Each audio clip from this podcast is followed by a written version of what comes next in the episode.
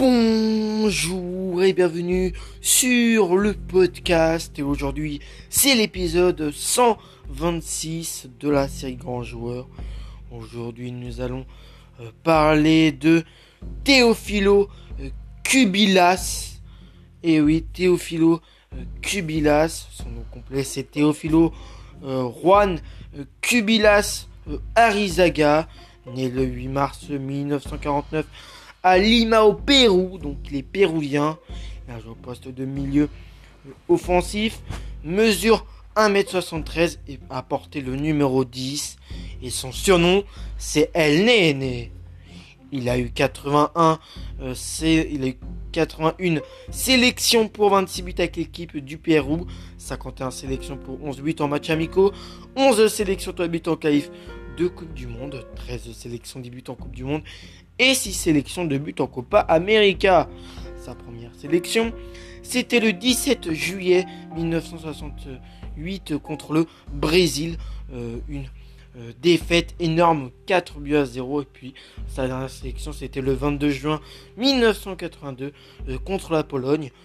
encore une, cette fois-ci, une défaite 5-1. Dans les clubs où il est passé, donc faut savoir que Teofilo, Teofilo Kubilas, et ben, il allait beaucoup de fois dans.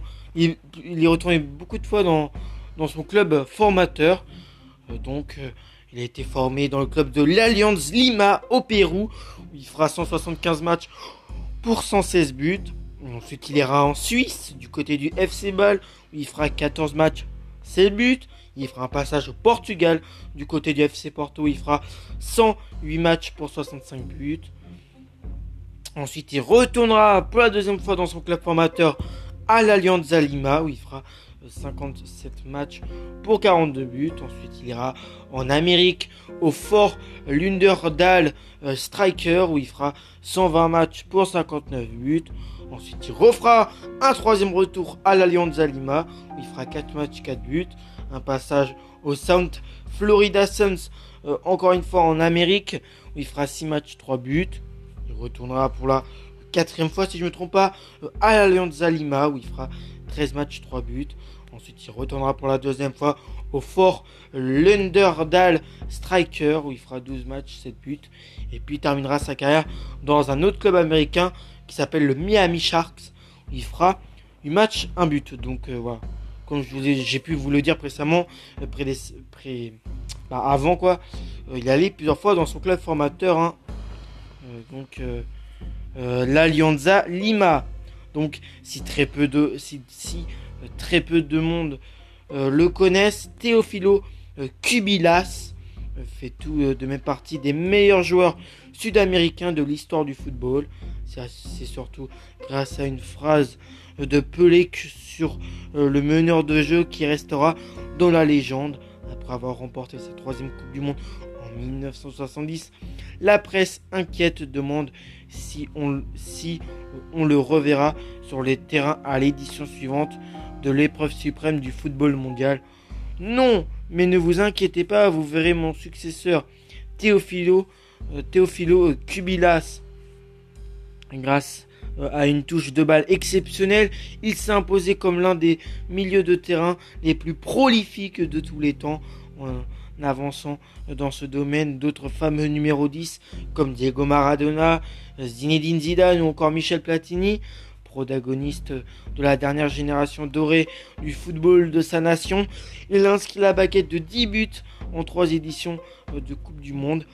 Né à, euh, né à Pointier, euh, Piedra, dans le quartier nord de Lima, le jeune Teofilo, le jeune Juan Cubilas Arizaga fait ses débuts sous le maillot euh, de euh, Huracan Boys euh, lors d'un match amical contre l'équipe de son cœur, l'Alianza Lima. Il saisit l'occasion rêvée et rejoint le grand club de la capitale à l'âge de 17 ans. Dès sa première saison parmi l'élite en 1966, il termine avec le titre de meilleur buteur du championnat avec 19 pions inscrits très vite surnommé El Nene, qui veut dire le petit, euh, pour des raisons morphologiques évidentes.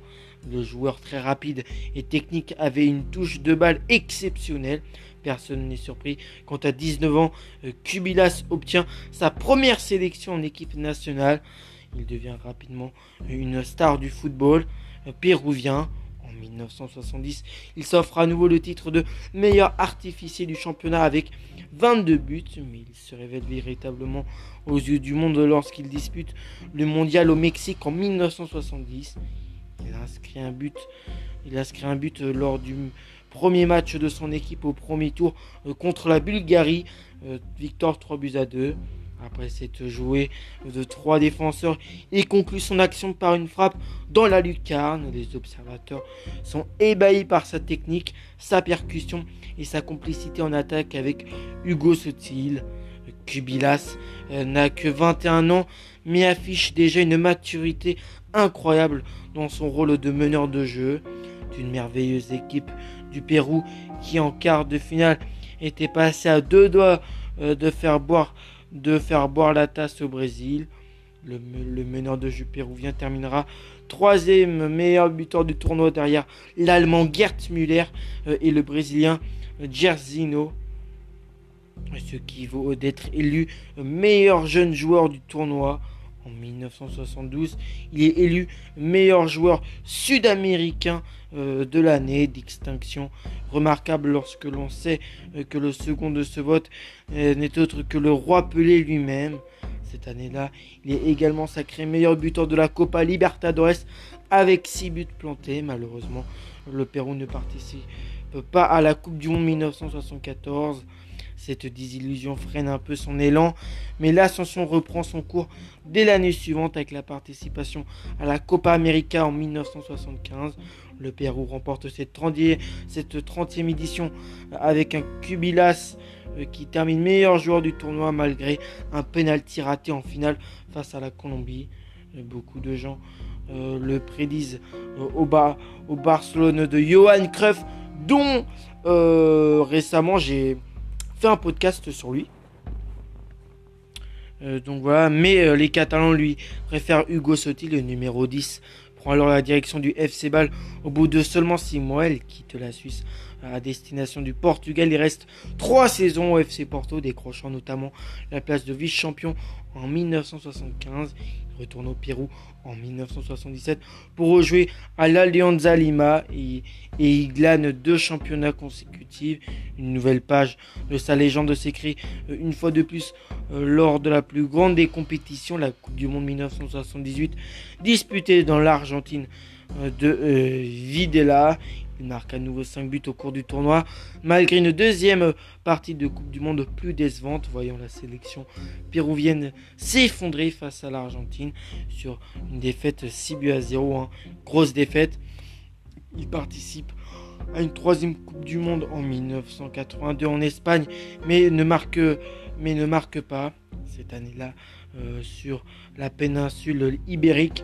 Le Pérou est éliminé au premier tour. Au total, il, honore 81 sélections pour 26 buts inscrits.